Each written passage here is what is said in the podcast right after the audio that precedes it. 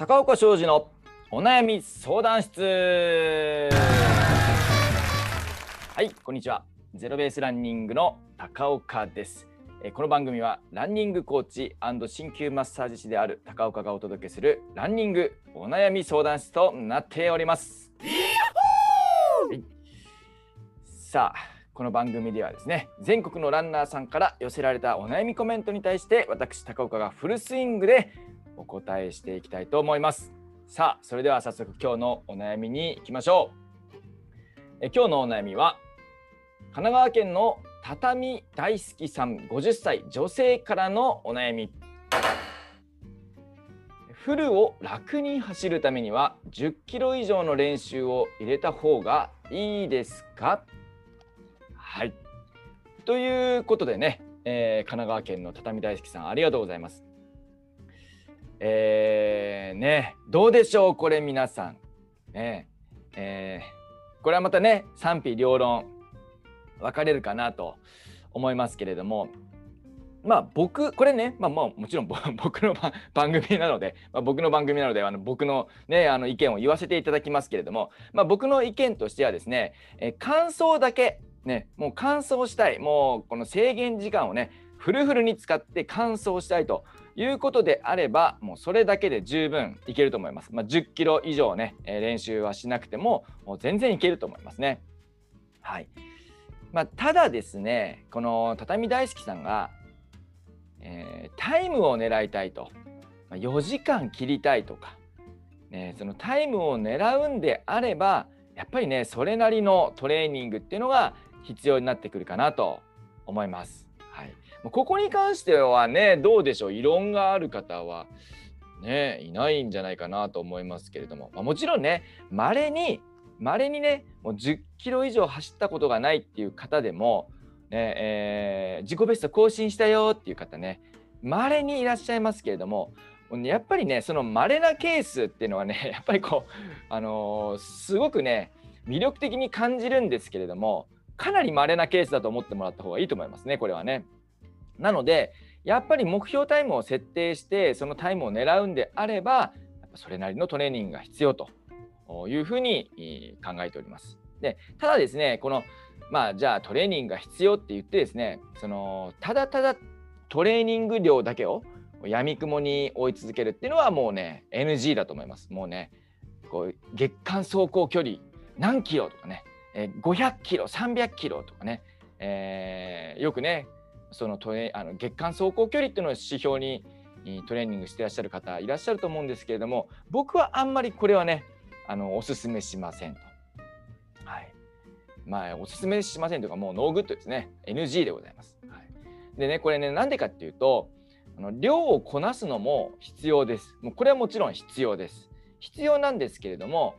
そのね、この量をこなすってことは、まあ、走る距離ですよね。走る距離、その走る距離をいかに効率よく走れるかというこの視点をねちゃんと持てるかどうかっていうのが大事になってくると思います。まあ、具体的に言うとこの体の幹となる胴体のトレーニングですね。胴体のトレーニング。あとはランニングフォームの見直し。これつまりこう無駄のない筋肉の無駄遣いをできるだけ解消した上で距離を走るね、えー、量をこなすというのがすごく大事になってくると思います。まあ、そうしないとですね、まあ、量をこなすもしくはインターバルトレーニングとかねそういうこう質の高いトレーニングを入れ始めた時にどうしてもね怪我のリスクっていうのが出てくるわけです。まあ、怪我のリスクもそうだしあとやっぱりオーバートレーニングですね、まあ、筋肉の無駄遣いしてしまうわけですからやっぱりこうね体の疲労がどんどんどんどん溜まりやすくなってくると。ね、ということでやっぱりこのフルをね楽に走るためにはしかも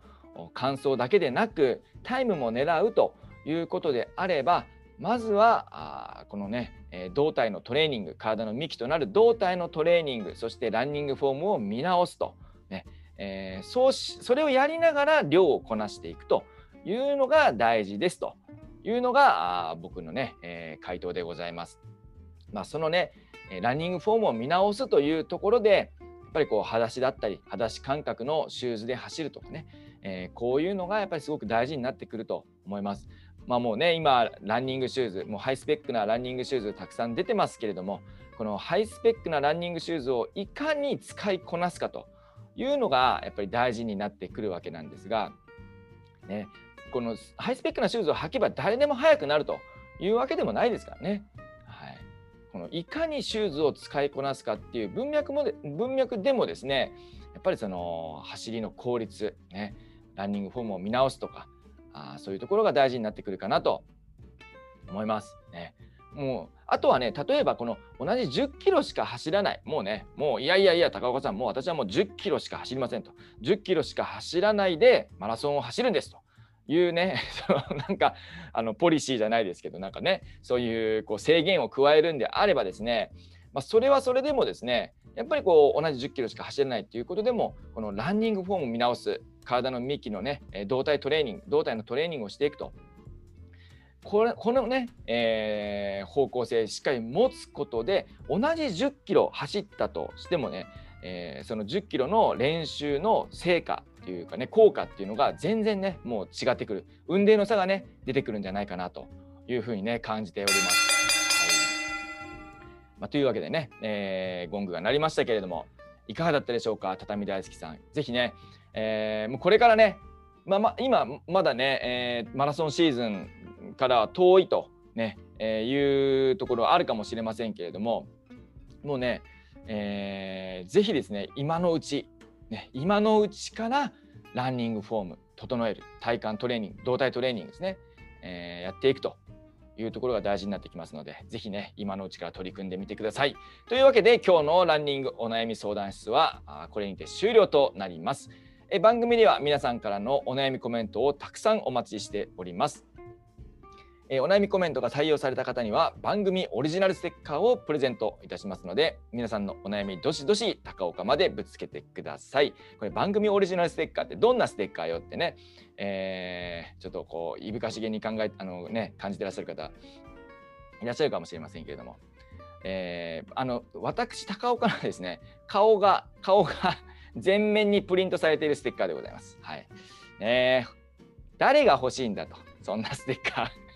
送りつけてやりますよ。ね。